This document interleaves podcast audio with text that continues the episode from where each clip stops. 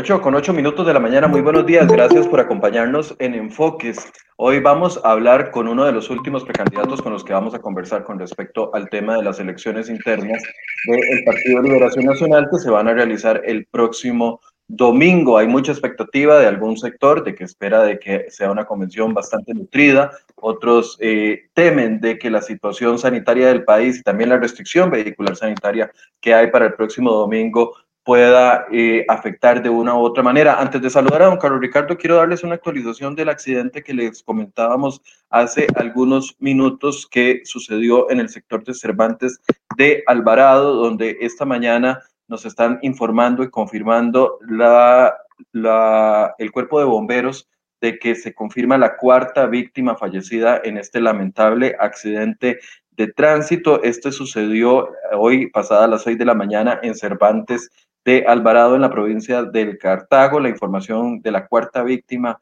eh, mortal de este lamentable accidente la hace Josué Lara, vocero del cuerpo de bomberos. Nos dice que a, a, eso de las seis de la mañana en las cercanías de la iglesia católica de Cervantes en, eh, sucedió este accidente entre un camión cervecero y uno que transportaba madera y un tercer vehículo. Versiones preliminares están diciendo que el camión que transportaba madera se habría quedado sin frenos y que esto provocó el fatal desenlace. En este momento, bueno, es una situación muy trágica la que está sucediendo ahí. Ya están llegando los familiares de las personas fallecidas a ver qué fue lo que sucedió con eh, sus seres queridos y al mismo tiempo están llegando las autoridades del OIJ.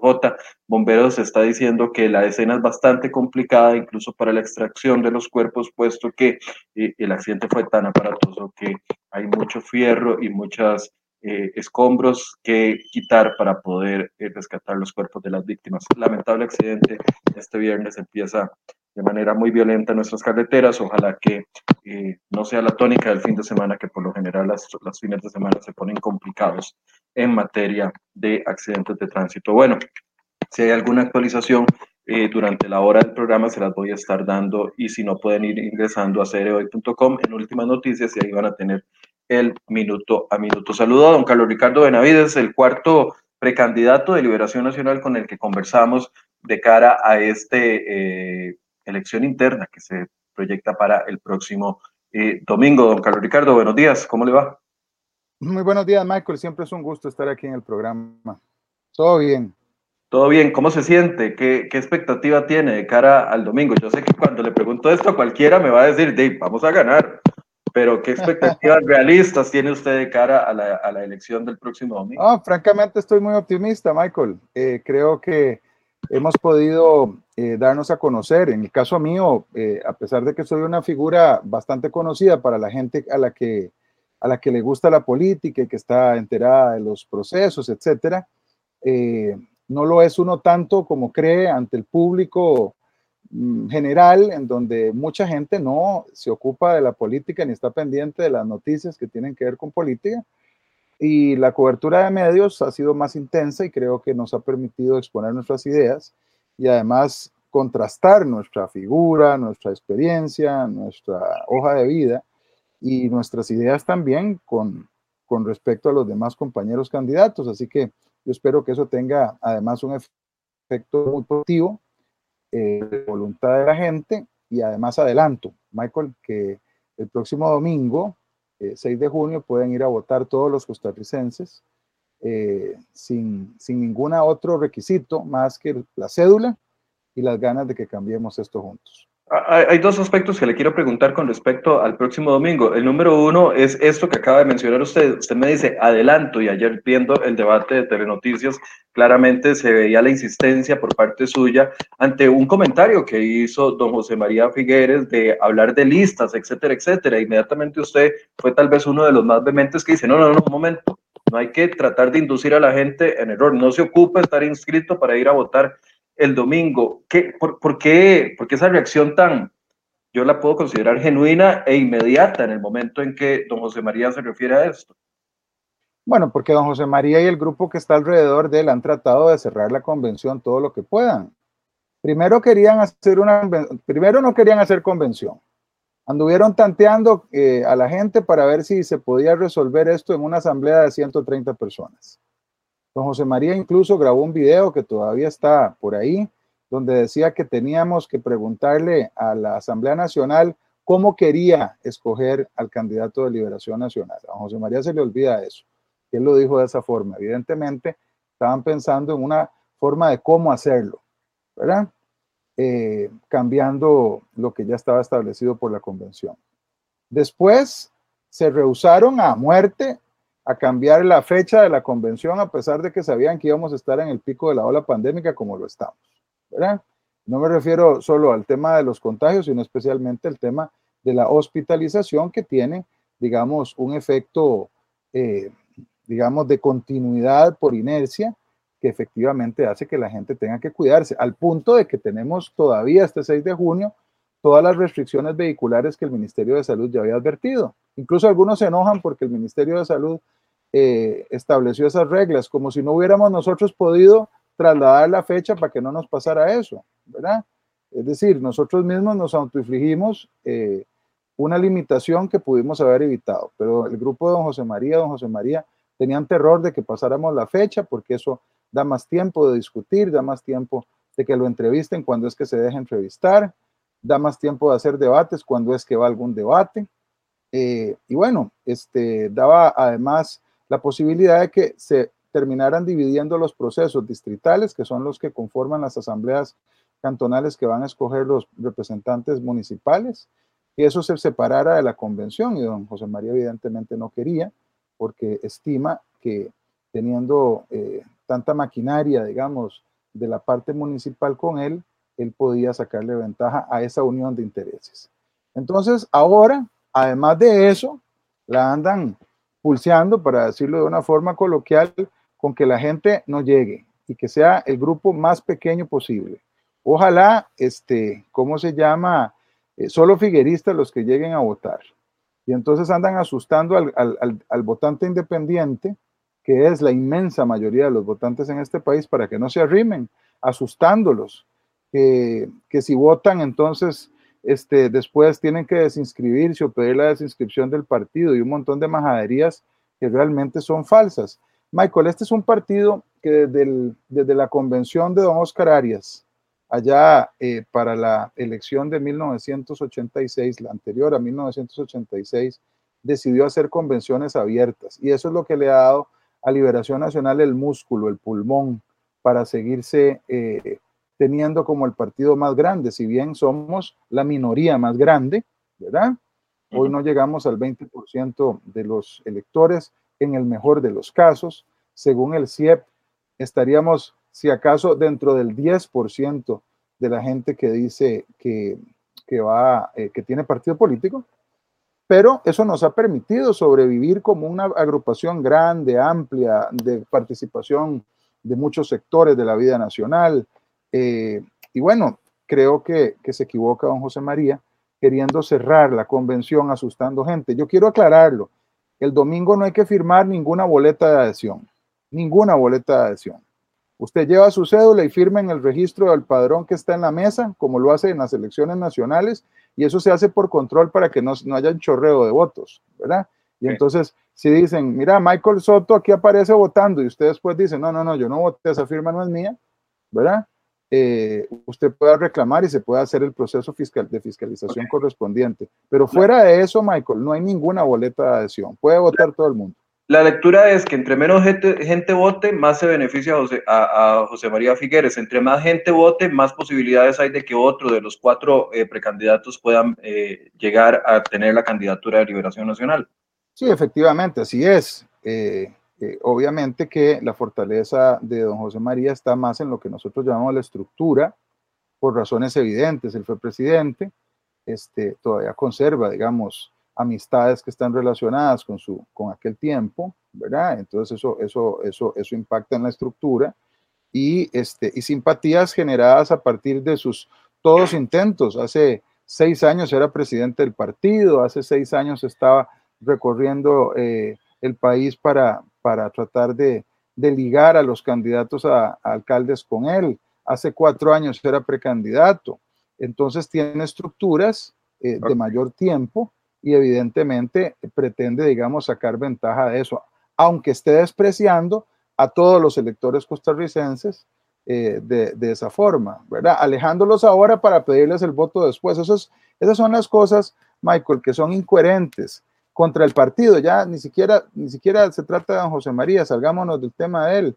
Esa es una mala estrategia, porque entonces lo que, lo que hace es despachar a las personas de otros eh, pensamientos, de, otro, de, otro, eh, de otra condición, gente que se siente independiente, que es, es el 90%, les repito, según el CIEP, y que no quiere, digamos, estar estrictamente ligado a un partido, pero simpatiza con Liberación Nacional, simpatiza con la idea de que un partido con más experiencia regrese al poder, simpatiza con que lo saquen de lo que está viviendo el país ahora. No dejar participar a esa gente asustándola y diciéndole que va a quedar este, pegada y que, y que eso tiene consecuencias en su vida política eh, o, civil, realmente es, es, una mala, es una mala estrategia para el partido.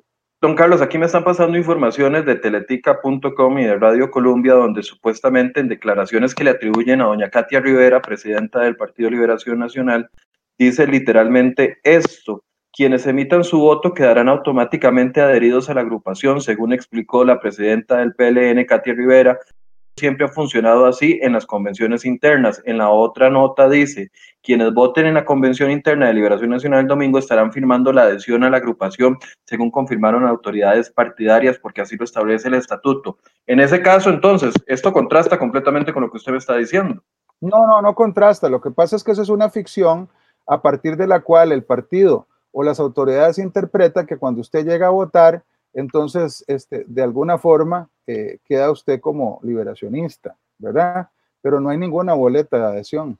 Ese es un pleito que se arma cada cuatro años. Vea, hace cuatro años, don José María decía lo mismo y don Antonio Álvarez decía lo contrario, ¿verdad? Eh, y llegó a votar una gran cantidad de gente. Llegaron 430 mil personas a votar y ya sabemos la historia, ¿verdad? No le fue bien a don José María cuando llegó tantísima gente.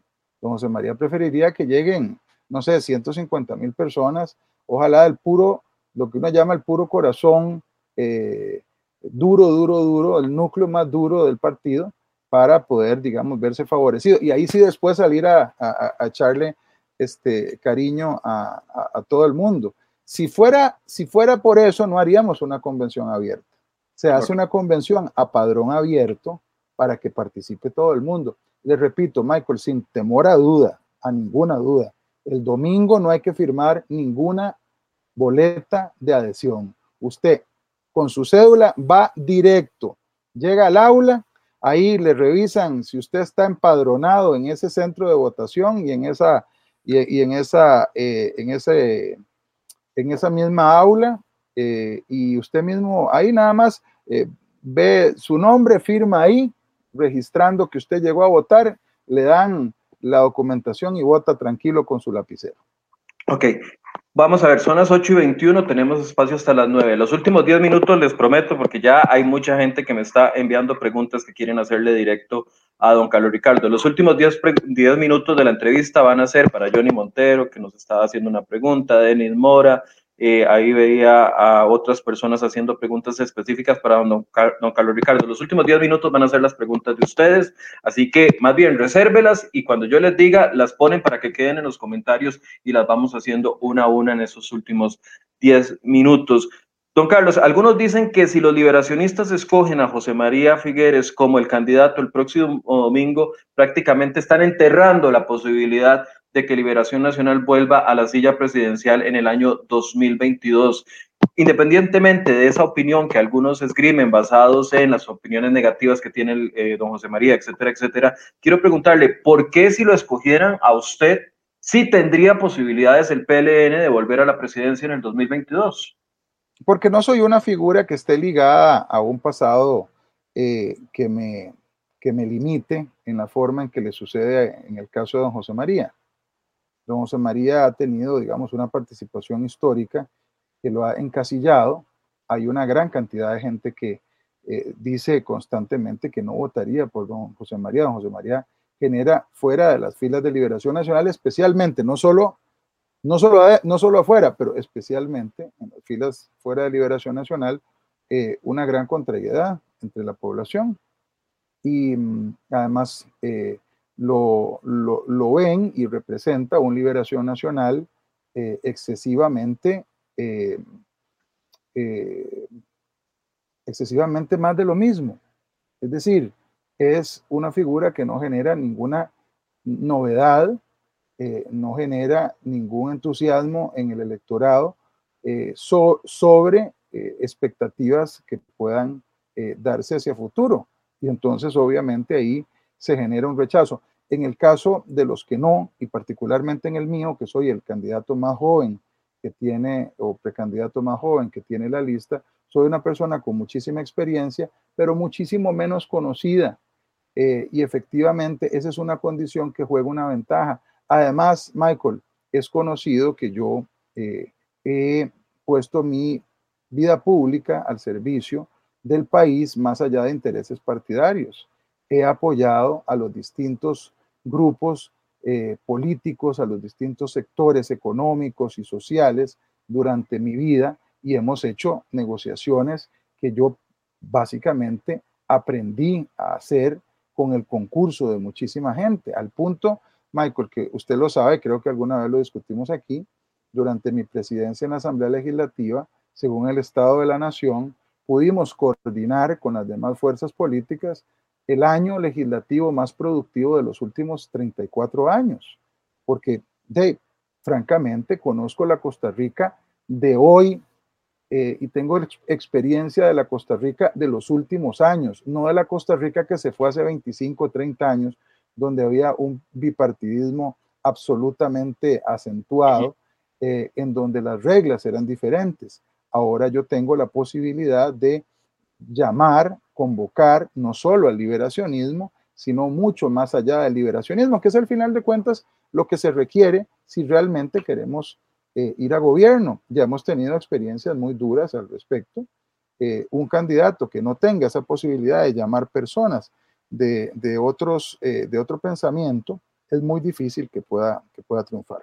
Don Carlos, algunos dentro del partido, y yo sé que usted está apuntando también a un público externo, pero dentro del partido le reclaman a usted la cercanía o la o, el no ataque confrontativo con el partido Acción Ciudadana durante los primeros años de esta legislatura. Tal vez después lo vimos un poco más críticos, pero algunos, y ayer lo veía, incluso en el debate, uno de los precandidatos le hacía una pregunta que trataba de hacerlo ver usted como muy cercano al PAC. ¿Qué tiene que decir sobre ese argumento? Porque a un liberacionista pura no, no le gusta eso. No, no, no, no es cierto. Este, hay, hay liberacionistas que son suficientemente inteligentes. No, por Dios. Vamos a ver.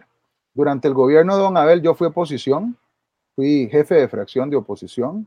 Estábamos a la par de Don Oscar Arias y de Don Rodrigo. Hicimos todo lo que pudimos por ayudar a ese gobierno, por ayudar al país. Y ninguno decía que fuéramos mariachis o que fuéramos del Partido Unidad. Estábamos impulsando incluso los mismos proyectos que ahora estábamos impulsando, el plan fiscal de don Abel, y lo aprobamos y se cayó en sala constitucional, y, nadie me acusó a mí de ser de la unidad por hacer eso. Eh, yo creo que hay gente que realmente este, es una vergüenza, don Michael. Yo he llegado a lugares donde hay gente que me ha dicho, mira, Carlos Ricardo, es que qué tirada, cuando uno es oposición lo que tiene que hacer es oponerse y gritar y, y levantarse ahí en la silla y pegar cuatro gritos y hacer videos donde uno está en contra de todo. Eso es una, una cosa tonta, Michael. Francamente, inmadura, este, insensible con la población. La gente con hambre y, y políticos payasos haciendo, haciendo malabares para verse bravos y para verse como que son contrarios a cosas que son absolutamente lógicas. Vea, yo lo he dicho, el Liberación Nacional nació para servir a la gente, no, no, no, no nació para servirse a sí mismo. Cuando uno es un político serio, tiene la misma posición si está en gobierno o si está en oposición. Cuando yo fui gobierno, tanto con don Oscar Arias como con doña Laura Chinchilla, y en el caso concreto de doña Laura, empujamos un plan fiscal integral más duro del que aprobamos ahora en el 2018 en este gobierno. ¿Usted cree que yo sería capaz, que me considero una persona seria, que yo sería capaz de ser tan ridículo, de apoyar una visión siendo gobierno y llegar a oposición a decir lo contrario. Francamente, Michael, a mí me daría vergüenza. Y cuando salimos a, trabajar en pro de las finanzas públicas para defenderle el, salario, incluso a nuestros funcionarios y funcionarios públicos. Usted recordará que al final del 2018 el Banco Central tuvo que deshacerse de las letras del Tesoro porque no íbamos a poder pagar ni aguinaldos en el país. Esa es la verdad. Y había que profundizar nuestro sistema tributario para evitar ese colapso. Y ya ha dicho la Contraloría General de la República el enorme provecho fiscal que aquel proyecto eh, tuvo, que nos salvó al borde del abismo. Y bueno, eso es pensar con responsabilidad. Eh, ¿Usted cree que yo sería capaz de apuntarme en la charanga de que el país se hubiera traído abajo una propuesta como esa? Pero además yo quiero recordarle una cosa, Michael, porque usted ya estaba aquí en este prestigioso medio cuando eso ocurrió. Usted recordará que entre el 2017 y el 2018, los entonces candidatos a la presidencia, Antonio Álvarez, eh, Rodolfo Pisa, Carlos Alvarado, Fabricio Alvarado, firmaron un compromiso para aprobar ese plan fiscal. Yo no sé si usted lo recuerda. Sí, claro. ¿Verdad? Entonces, los que se quitaron por oportunistas, por charlatanes y por demagogos fueron otros. Nosotros nos habíamos comprometido en el Partido de Liberación Nacional con ese plan fiscal que en ese momento estaba la bola en el aire porque no había candidato electo todos querían llegar a gobierno y saber que iban a tener el respaldo de los demás para tener un plan fiscal, ¿verdad? Y bueno, y por esa razón aprobamos el plan fiscal. Eh, lo aprobamos toda mi fracción, don Roberto Thompson votó a, favor, votaron a favor el resto de los... Es más, eh, yo creo que solo un par de compañeras nuestras no aprobó el plan fiscal. Todo lo demás lo aprobamos con el respaldo del directorio político del Partido Liberación Nacional, por donde por cierto está don José María Figueres. Don Carlos Ricardo, la situación económica del país está muy complicada y no pareciera que vaya a mejorar para el próximo presidente. De hecho, se va a presentar un inicio de gobierno con muchísimos retos, con indicadores muy negativos, no solo en pobreza, sino en desempleo, que lo conocíamos ayer, un alto nivel de informalidad, eh, falta de recursos en las arcas del Estado, iniciativas para aumentar impuestos. Es toda una gama, un panorama de problemas complejos que eh, no, nos no nos da un buen futuro o no nos deja vislumbrar un buen futuro promisorio, por lo menos para los próximos dos o tres años. De toda esa gama de problemas, ¿por cuál hay que empezar y cómo para solucionar la situación económica del país? Mire, son dos son dos eh, caras de una misma moneda. Para mí, fundamental poder hacer una, una reactivación económica y generar empleo. Eso es fundamental.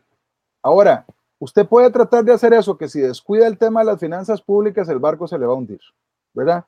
Y en esto, Michael, creo que ser muy serios y que todos nos apuntemos, digamos, con, con esas advertencias porque durante la campaña ya nacional usted va a ver gente que lo único que le va a querer hablar es de reactivación económica para vender ilusión, sin hablar de la parte de las finanzas públicas, como si no existiera un gravísimo problema de las finanzas públicas. Pero entonces yo le voy a decir, hay que nadar en, en, los dos, en las dos aguas, pero obviamente el tema de la recuperación económica es fundamental y la generación de empleo. Yo tengo muchas ideas para la generación de empleo que creo que deben aplicarse de manera inmediata. Hay tantas cosas que hacer. Comienzo por decirle algunas de ellas.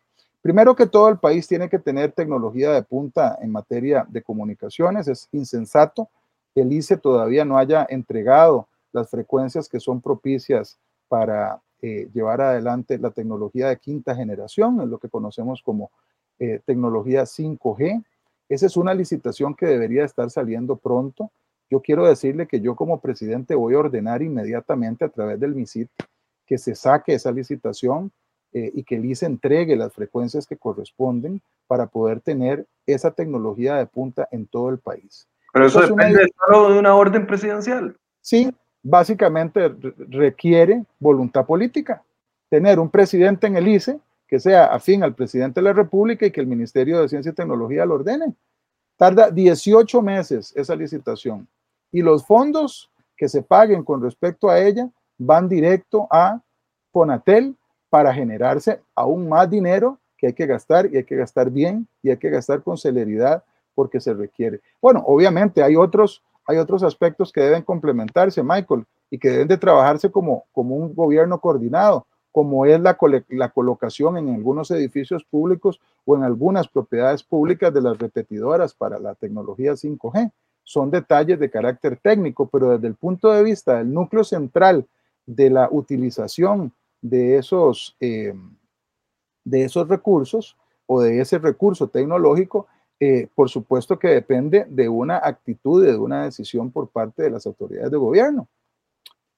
Voy con, voy con otro aspecto que me parece que es fundamental. Aquí se ha hablado mucho, mucho, de que tenemos o podemos llevar zonas francas al resto del país, que no sea solo el área metropolitana.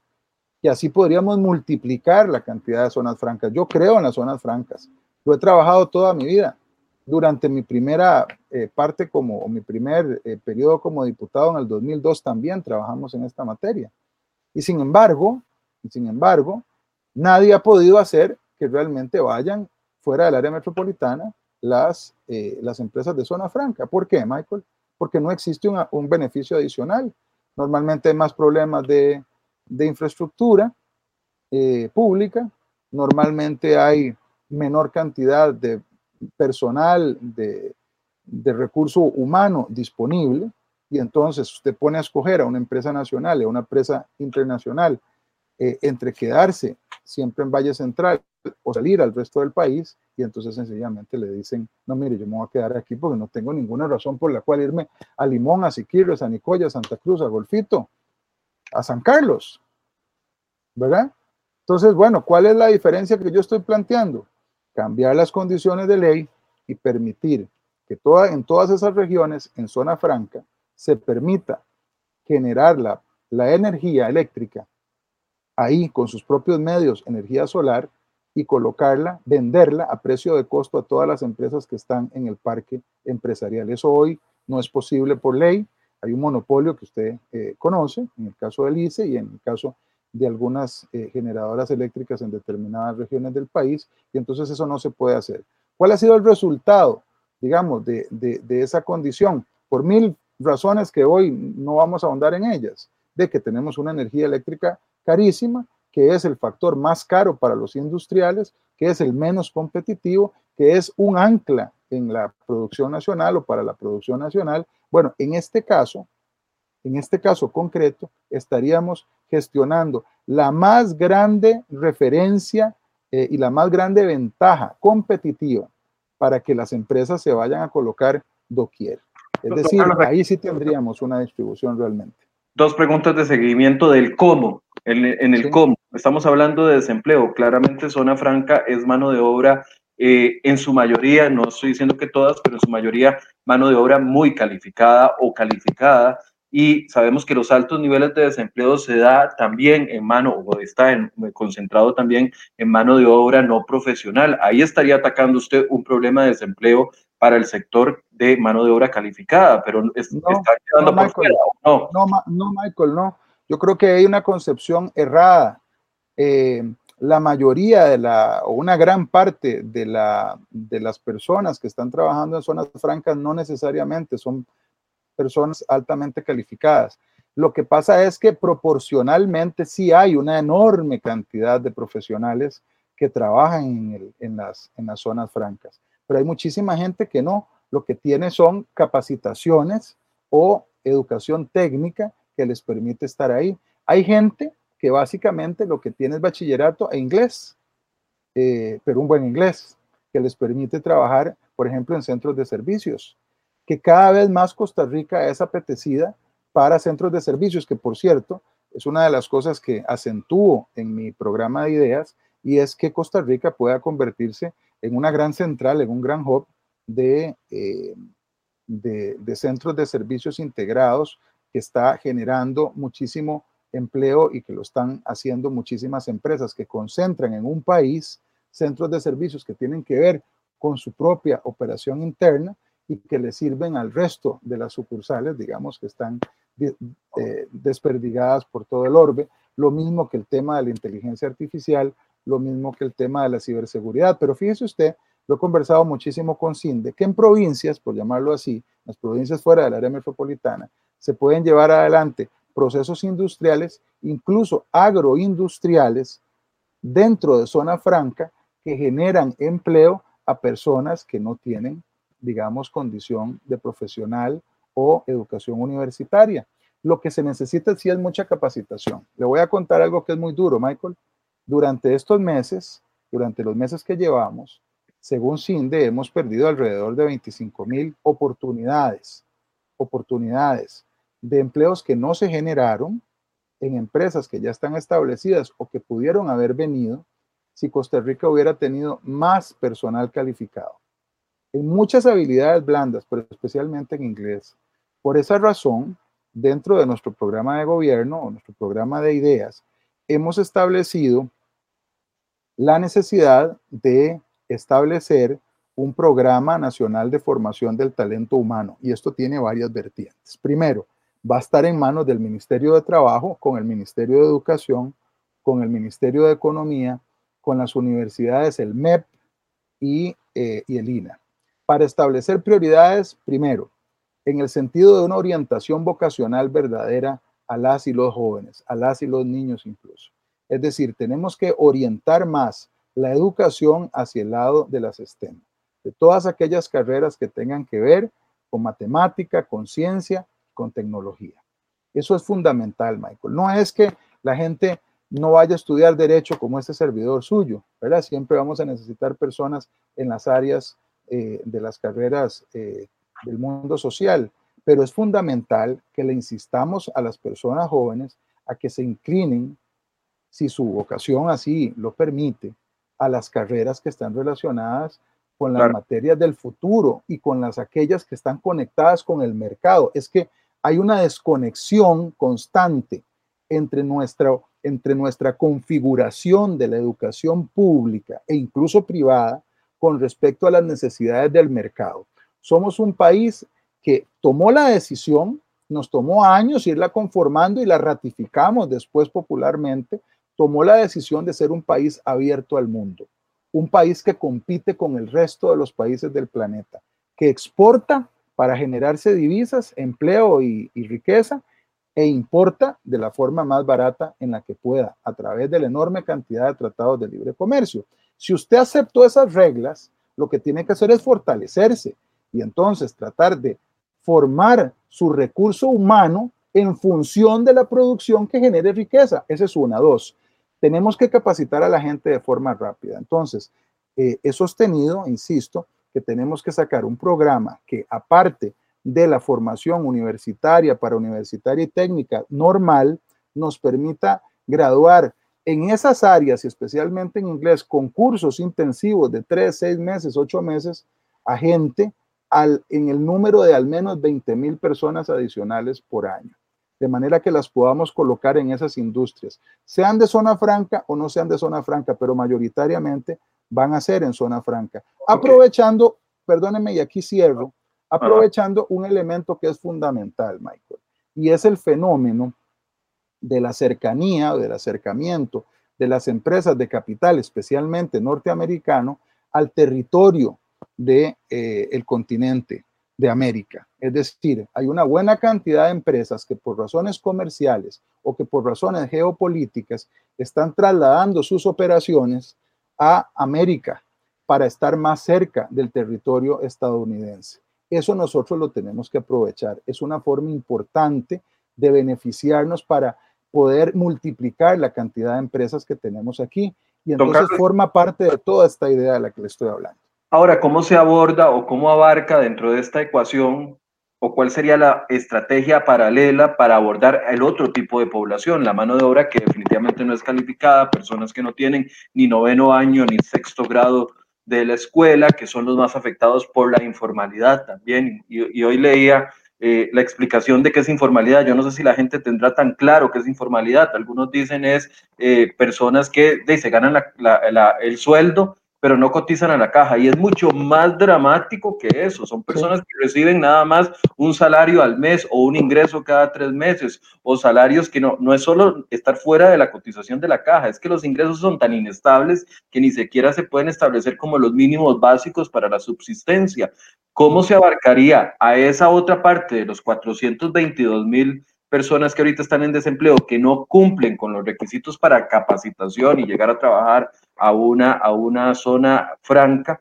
Y además a ese millón que todavía, que tampoco van a, o, o no están en las edades, o no están en las condiciones, o no están en, en la capacidad de, de, de, capacitarse para lograr empleos en, ese, en esa parte, porque hay que abordar ese otro sector de la población. Sí, sin duda alguna. Bueno, tengo que decir varias cosas. Lo primero es que se generan encadenamientos, Michael, en el tanto en que usted, por ejemplo, como profesional, tiene trabajo y tiene un salario, probablemente va a poder contratar servicios que generan o que proporcionan personas que no tienen una educación, digamos, universitaria o que no tienen una, una educación ni siquiera académica básica, ¿verdad? Y usted estoy seguro que lo hace.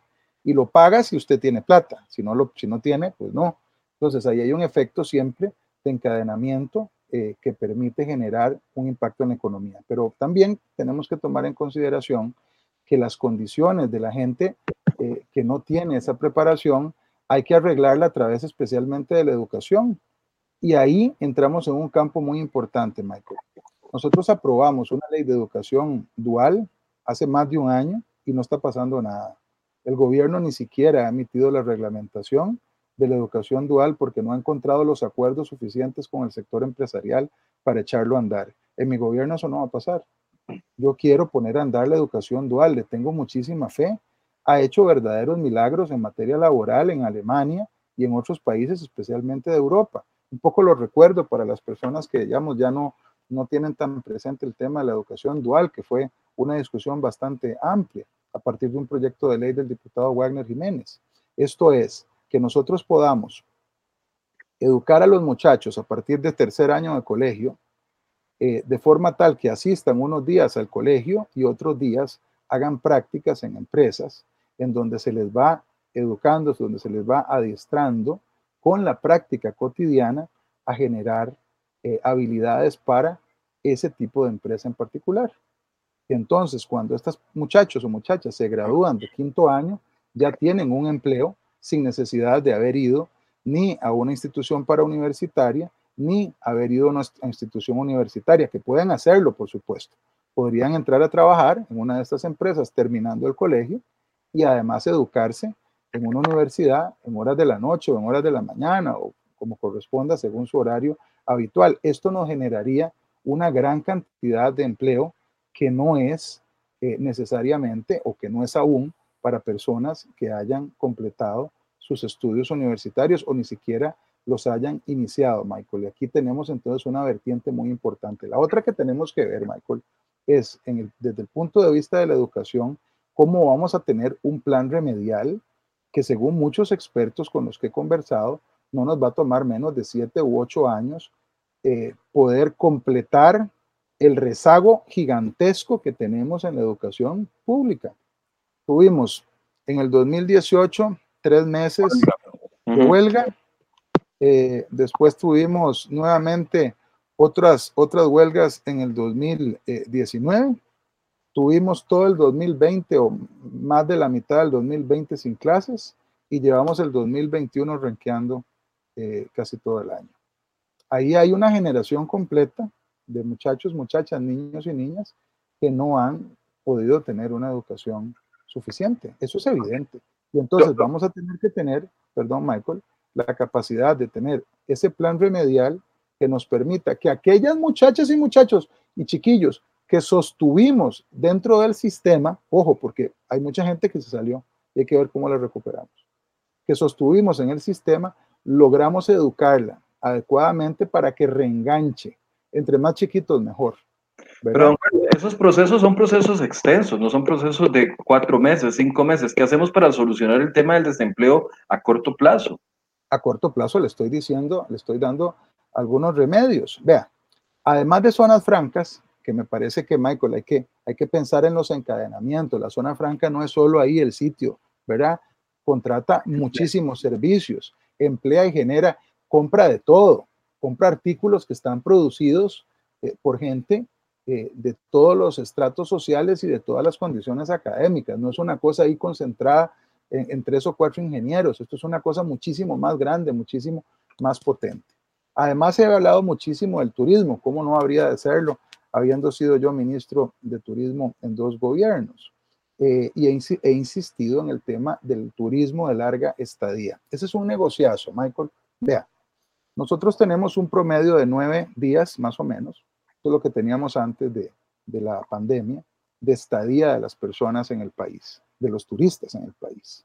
Y eso nos ha hecho una potencia regional en materia de turismo.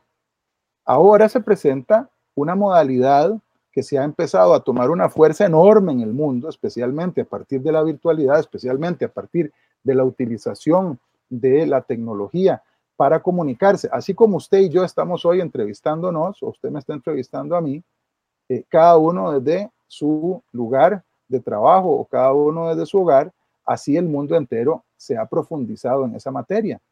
Miles y miles de empresas en el mundo han decidido permitirle a sus colaboradores trabajar desde la casa y trabajar desde donde quieran mientras cumplan el trabajo. Ni siquiera tienen que verse a través de una plataforma virtual como esta donde nos estamos viendo en tiempo real. Basta con que estén pegados a un sistema, a unos correos electrónicos, a la proporción de determinadas, eh, digamos, tareas que se, que se generan o a la atención de clientes a través de Internet.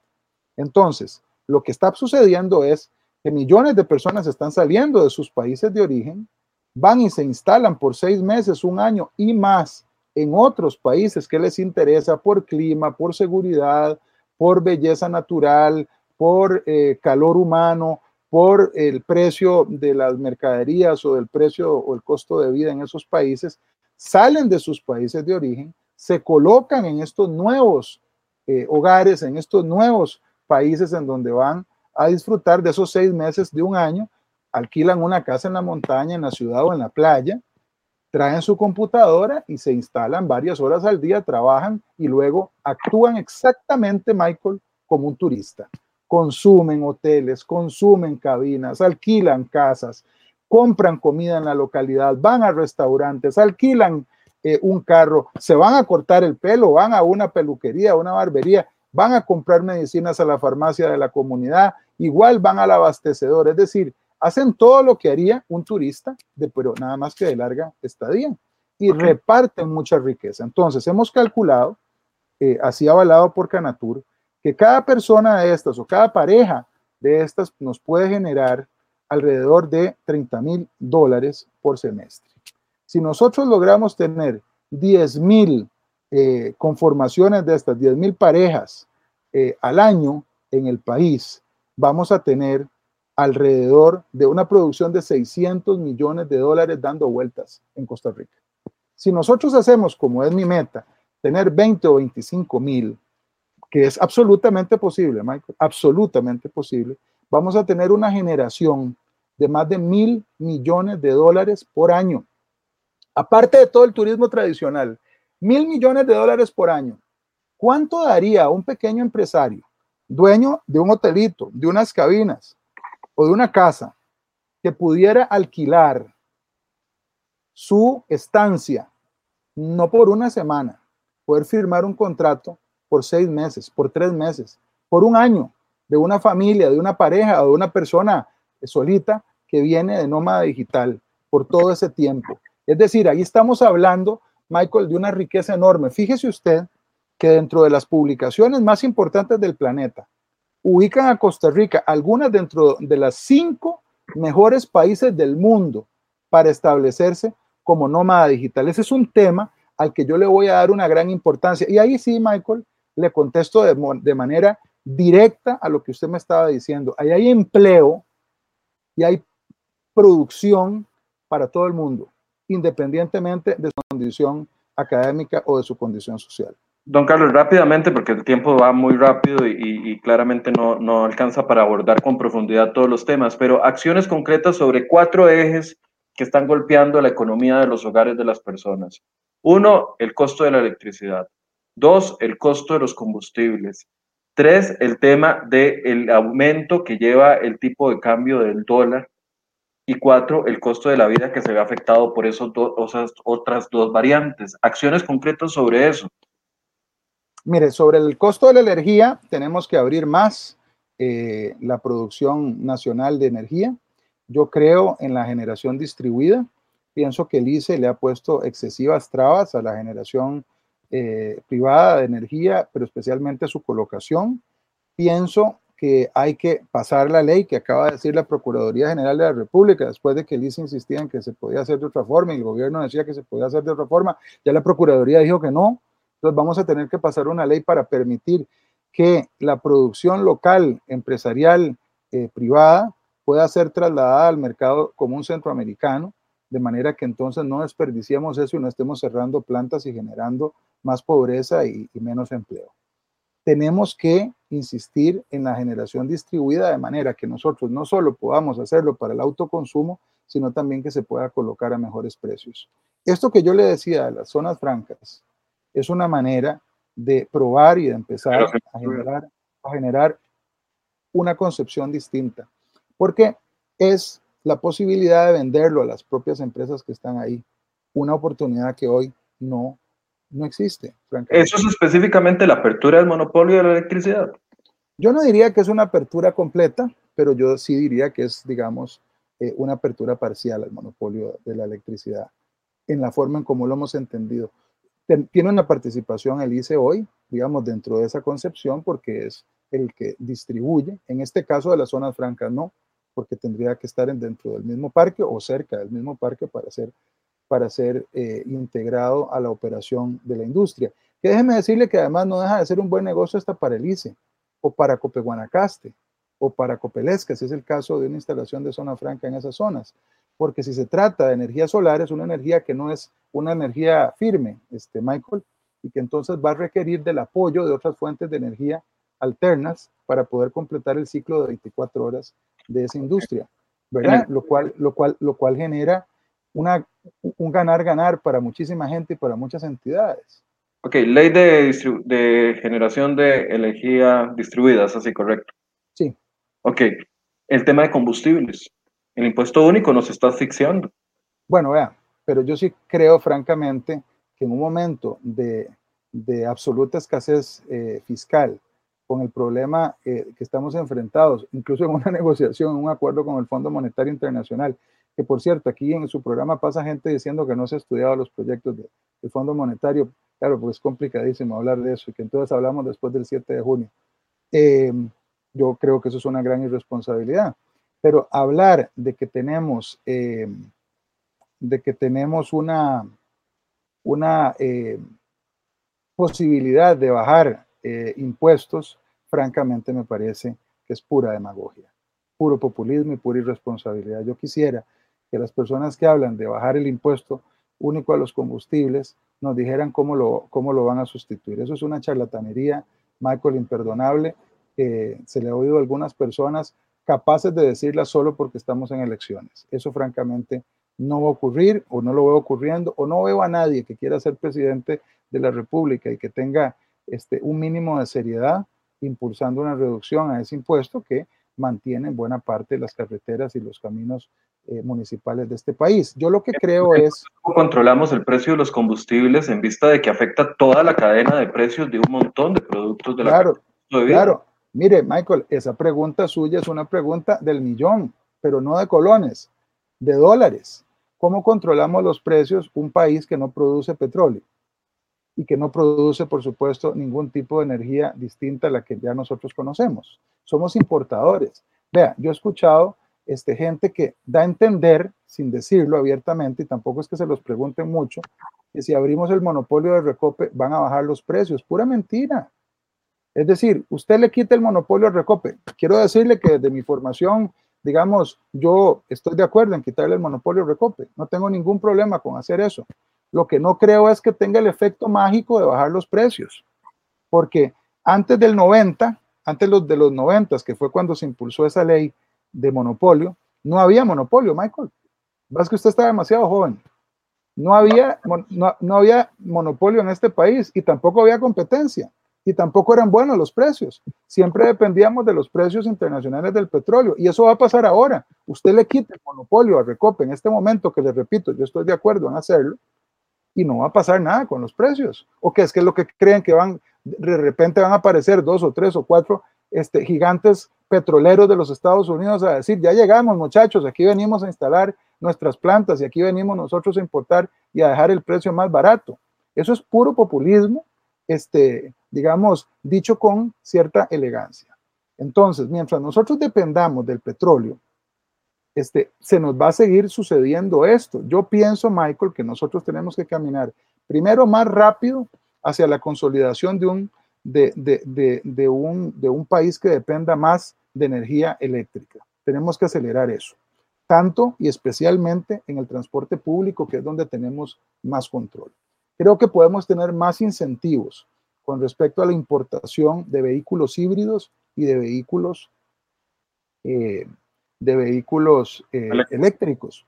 Pero también hay que decirlo esto porque en este tema es una mentidera y una cosa este, tan fanática. Vamos a pasar 30 años, Michael, antes de que nosotros eh, tengamos un cambio de flotilla completa y ya podamos estar en el estado ideal que queremos, que es tener toda la flotilla eléctrica en el país. Van a pasar por lo menos 30 años. La pregunta es, ¿qué hacemos en esos 30 años? ¿Seguimos importando petróleo, gasolina, gas, todo? ¿Lo seguimos importando? Yo por lo menos estoy en contra de la exploración petrolera, lo he dicho eh, y lo he repetido.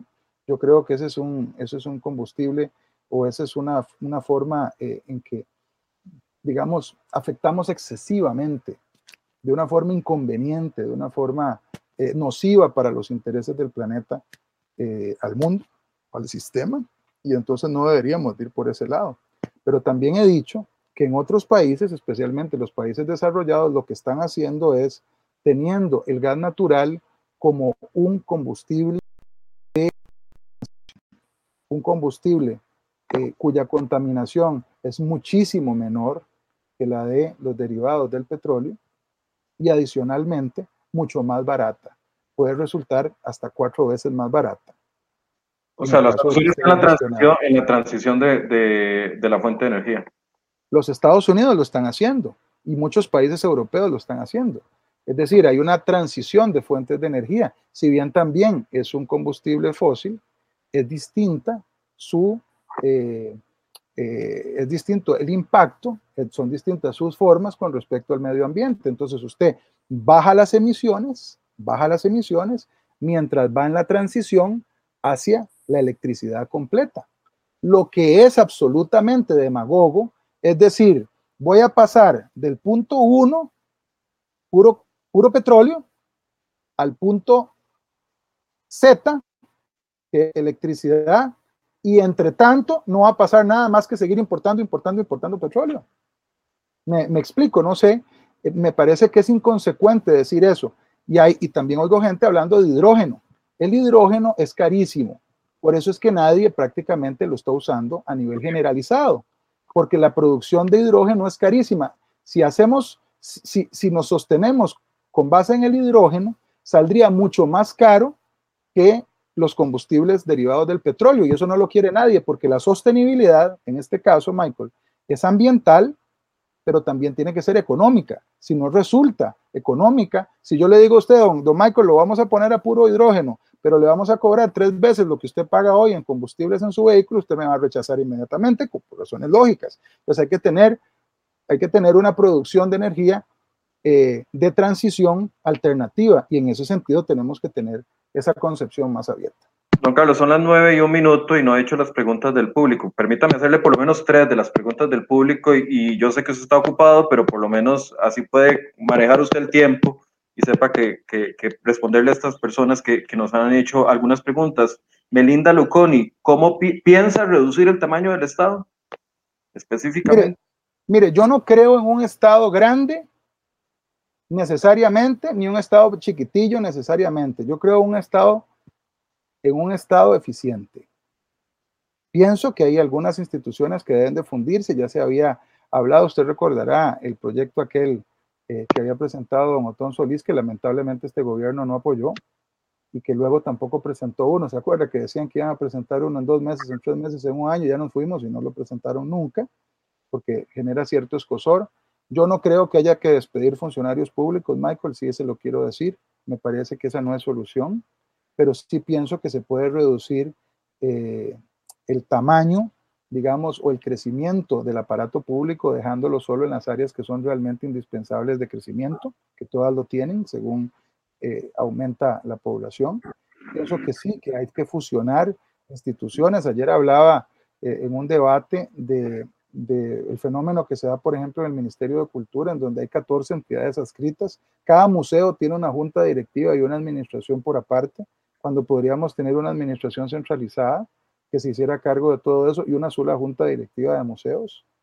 De, vea, francamente, mucha gente desconoce eso y sin despedir un solo funcionario podríamos eficientizar el uso de los recursos públicos para dedicarlo directamente a los artistas, para que estos puedan tener un mayor provecho y un mayor desempeño en las casas de la cultura y descentralizar y poder generar más movimiento en materia de la economía verde, eh, de la economía naranja, que incluso este, usted recordará que hace muchos meses, antes de presentar cualquier proyecto de, eh, de, gobierno, ninguno de los eh, candidatos, yo ya estaba trabajando en el tema de la atracción de inversiones fílmicas para el país. Entonces, no reducción del Estado, pero sí eficientizarlo sin despedir gente, dice usted. En el fondo es una reducción paulatina, ¿verdad? Porque si usted reduce el crecimiento del aparato y de la planilla, va cada día más generando un Estado más eficiente con un ritmo de crecimiento mucho menor. Yo también creo en la tercerización de los servicios, creo además en, en la participación público-privada. Si nos vamos al tema, Michael, de, por ejemplo, del desarrollo de infraestructura, yo creo que el esquema del país para desarrollar infraestructura tiene que ser un esquema perfectamente mixto, en donde el Estado sigue invirtiendo a través, por ejemplo, del Ministerio de Obras Públicas y Transportes, que ha demostrado don Rodolfo Méndez especialmente que se pueden hacer grandes obras, pero también con la participación del sector privado para que podamos hacer mixtura, que podamos trabajar en concesión de obra pública, por ejemplo, o en gestión interesada. Reducción de gasto público, ¿cómo lo haría? Ya lo estamos haciendo. Eh, con, la, con, con, el proyecto fiscal redujimos enormemente el impacto del gasto público. Ahora estamos trabajando en una ley de empleo público que va a respetar celosamente los derechos adquiridos de las personas que hoy son funcionarios públicos, pero que le va a ahorrar, Michael, al país 1.2 del Producto Interno Bruto por año por los próximos 30 años. Por eso aquí en este programa fuimos tan celosos con aquella jugada que querían hacer este, algunos diputados que decían que había que indemnizar a todo el mundo, lo que iba a hacer era elevar el precio.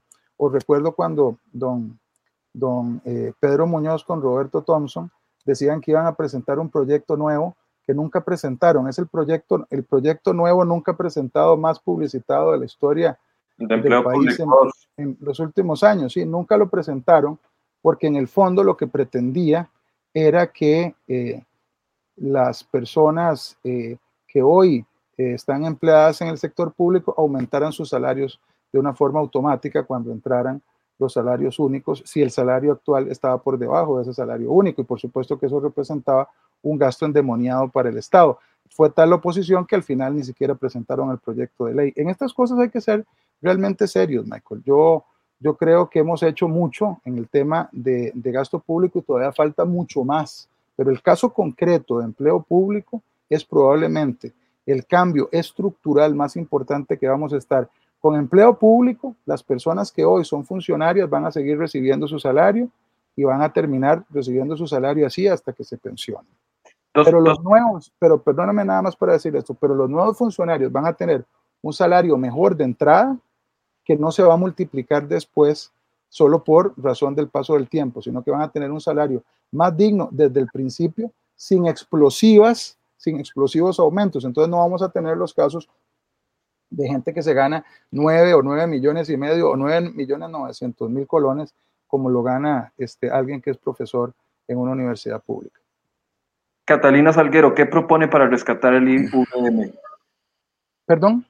¿Qué propone para rescatar el régimen del IVM? Bueno, parte de los planes que he presentado, y usted hablaba antes de trabajadores independientes, es generar una amnistía inmediata de al menos 12 meses para que todos los trabajadores independientes se, vengan para la caja, que realmente nos amistemos con la caja. Y hemos venido insistiendo de esto por meses. Hoy, curiosamente, un medio de comunicación eh, plantea o, publica una entrevista en donde el gerente financiero de la caja ya va caminando por ese lado y también en un tratamiento especializado a los trabajadores independientes. ¿verdad? Esto es muy importante. ¿Qué, qué, qué quiero decir con esto, Michael? La mitad de todos los trabajadores independientes del país, a usted que ahora los mencionó y le importan tanto como a mí, no están afiliados a la caja, están en la informalidad. La informalidad es una enfermedad de la economía costarricense en cualquier país. La OCDE lo ha dicho muchísimo, que una de las deficiencias más importantes de la economía nacional, de la economía costarricense, es la informalidad. Y en este caso, nosotros tenemos el deber y además la prisa de jalar a toda esa gente que se venga. Fíjese que es la mitad de los trabajadores. No pagan a la caja, por lo tanto no contribuyen con la seguridad social. Igual nos atendemos todos en la seguridad social, especialmente si estamos enfrentando una enfermedad de gravedad. O las personas igual se hacen atender porque el esposo, la esposa o alguien, digamos, emparentado muy cercano tiene, eh, tiene seguro y entonces puede ir como familiar. Entonces tenemos una gigantesca cantidad de personas que no están pagándole a la seguridad social y por lo tanto está recargado sobre los hombros de la otra mitad que tiene que pagarlo. No es más inteligente abrir las puertas, generar un sistema más económico, más razonable, por horas realmente elaboradas, no garroteando al trabajador independiente, traerlo y afiliarlo y decirle, bueno, mire, a usted no le va a pasar lo que ha estado sucediendo durante los últimos años, que es que un trabajador independiente que no estaba pagando llega y se siente en un mostrador en la caja y dice, vea, yo soy fulanito de tal, vengo a afiliarme. Señor, ¿cómo está usted? ¿Cuánto gana usted tanto? ¿Y hace cuántos años está usted trabajando en esa actividad? Ah, mire, yo, Michael, tengo siete años. Bueno, entonces señor, nos debe tanto. Pero eso cómo se hace. ¿Perdón? ¿Eso cómo se hace? ¿A través de leyes? ¿A través no, eso es una, eso es una de la Junta Directiva? no, eso es, ¿Cómo se hace? Esa es, esa es una decisión de la Junta Directiva de la Caja Costarricense del Seguro Social. Ellos no han querido tomarla aún. Creo que va avanzado un proceso de, diálogo para que eso ocurra. Me parece que ellos han estado esperando información de eh, todos estos órganos técnicos como la gerencia financiera han pedido que exista una ley que expresamente les permita hacer eso. Ya existe un proyecto de ley y dicho sea de paso, mencioné a Pedro Muñoz para mal hace unos minutos, ahora lo voy a mencionar para bien y para piropearlo, con base en un proyecto de ley de don Pedro Muñoz Fonseca, que está ahí en la corriente legislativa, se va a aprovechar o vamos a aprovechar en la Asamblea Legislativa para otorgarle esa autorización a la Junta Directiva de la Caja si es que quiere hacerlo.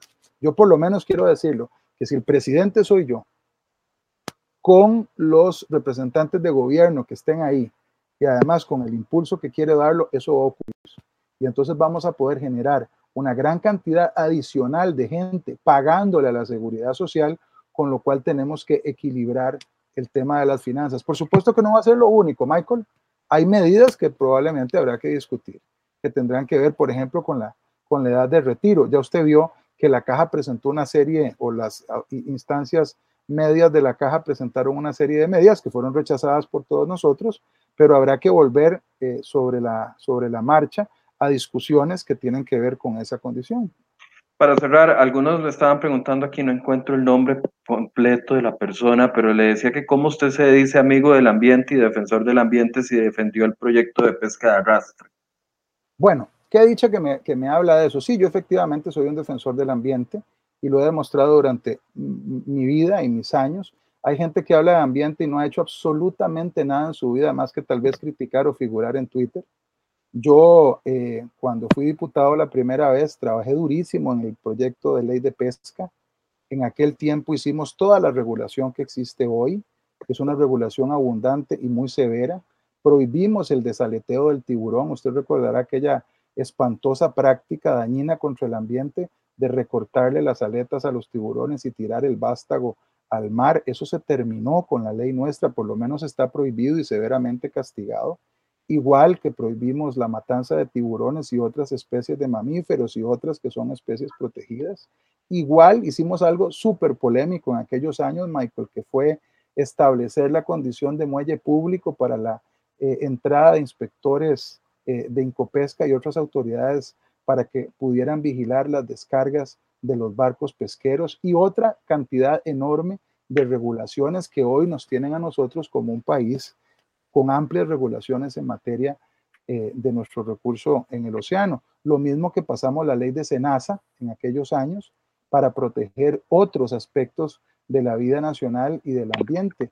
Eh, eh, es más, yo en este periodo soy el impulsor de la creación del último parque nacional que se ha creado en este país, que es el, el Parque Nacional Isla San Lucas. Y además, como ministro de Turismo, promoví todo el desarrollo, que obviamente no es una idea mía, sino que era una idea que se venía generando, todo el desarrollo del concepto de turismo sostenible. He sido un defensor del desarrollo de turismo sostenible. En el caso de la pesca de camarón, quiero decirle que ha habido una enorme desinformación.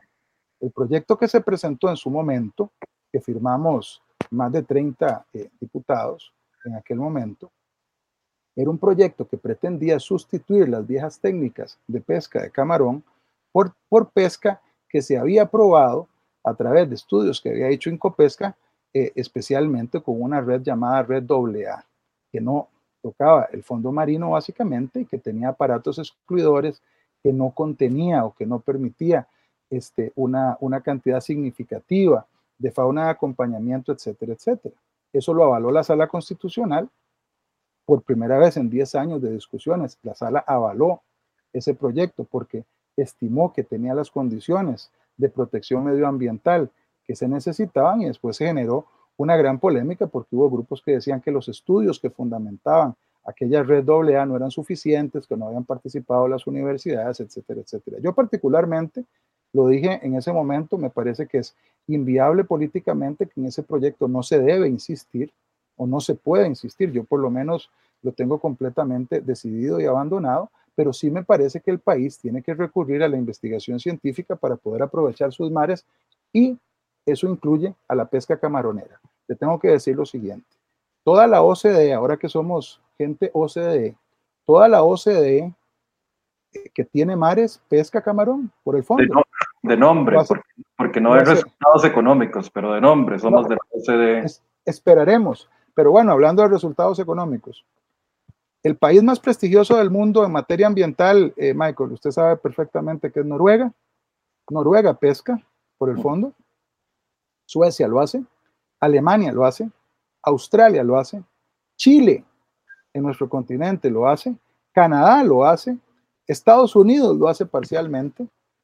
Especies distintas, tanto camarón como otras por el fondo, pero lo hacen con certificados de sostenibilidad ambiental. Lo hacen con certificados que una buena parte otorga una entidad mundial que se llama la MSC, la Marine Stewardship Council, que certifica que los procesos de pesca de camarón son procesos sostenibles. Costa Rica puede hacer eso. Eso tiene más sentido y usted genera eh, empresarialismo y genera producción y genera empleo en las costas. Eso tiene más sentido que lo que estamos haciendo hoy, que es importar todo el camarón de Honduras, de Nicaragua y de Panamá. Entonces preferimos en una doble moral ambiental importar todo ese camarón. Mucho de ellos viene de arrastre, otra parte viene de cultivos que lo que han hecho es deshacer los manglares en Honduras. Eh, y entonces preferimos importarlo en el, un verdadero greenwashing y al mismo tiempo lesionar económicamente a las personas de las costas. Yo creo más bien en la ciencia. Pienso que si no funcionó para los efectos de la discusión pública las investigaciones que se hicieron alrededor de la red AA, podemos hacer investigación sobre distintas técnicas y llevar a cabo una pesca sostenible. Eh, Carlos. Eh, bueno, muchas gracias por la oportunidad, Michael. Francamente, estamos en la recta final de una campaña que ha sido corta y rara, pero que es muy importante. Yo quiero invitar a votar a todos los costarricenses que tengan cédula y voluntad de cambiar esto juntos para que el próximo domingo se presenten a las urnas y nos acompañen tomando todas las medidas sanitarias para que Liberación Nacional tenga un liderazgo renovado, un liderazgo con experiencia, pero un liderazgo que sea honesto, que sea serio, que encare los problemas del país y que sepa cómo resolverlos y que tenga la decisión de llevar adelante las transformaciones que el país requiere. Yo he presentado mi hoja de vida limpia. Soy un pequeño empresario desde los 16 años. Sigo siendo un pequeño empresario. Soy abogado, soy consultor, pero además tengo una vasta experiencia en el sector público como ministro de Turismo, como ministro de Deportes, ministro de la Presidencia, dos veces diputado y jefe de fracción y presidente de la Asamblea Legislativa. Creo que mi experiencia y mis atestados en la función pública, lo mismo que como pequeño empresario que entiende las necesidades del sector privado, están puestas al servicio del país. Tengo vocación de servicio y además una firme intención de tomar las decisiones correctas. Por eso, respetuosamente, Michael, les pido el voto este próximo domingo. Acudan a las urnas, no se dejen impresionar. No hay ninguna boleta de adhesión. Vengan a votar el próximo domingo para decidir en buena parte la suerte de este país. Bueno, gracias a don Ricardo Benavides, eh, cuarto de los cinco candidatos con los que logramos conversar. Por temas de agenda no logramos concretar una cita con don Rolando Araya, fue el único que nos faltó. Vamos a insistir en caso de que don Rolando fuera electo, algunas de las encuestas lo ponen en segundo lugar. En caso de que fuera electo, por supuesto que vamos a abrirle el espacio después de la convención y darle cobertura total a esta convención durante este fin de semana con todo lo que suceda. Gracias a don Carlos Ricardo. Antes de despedirnos, Federico, por favor, eh, esta noticia me, tiene impactado, ¿verdad? Porque eh, sigue sumando personas fallecidas. Ya aumentó a cinco las personas fallecidas por este lamentable accidente de tránsito que se presentó en el sector de Cervantes de Cartago. Ahí tenemos información de última hora, incluso un lamentable video donde eh, se ve el vehículo que se queda sin frenos y, bueno, es eso que ustedes viendo ahí, terrible.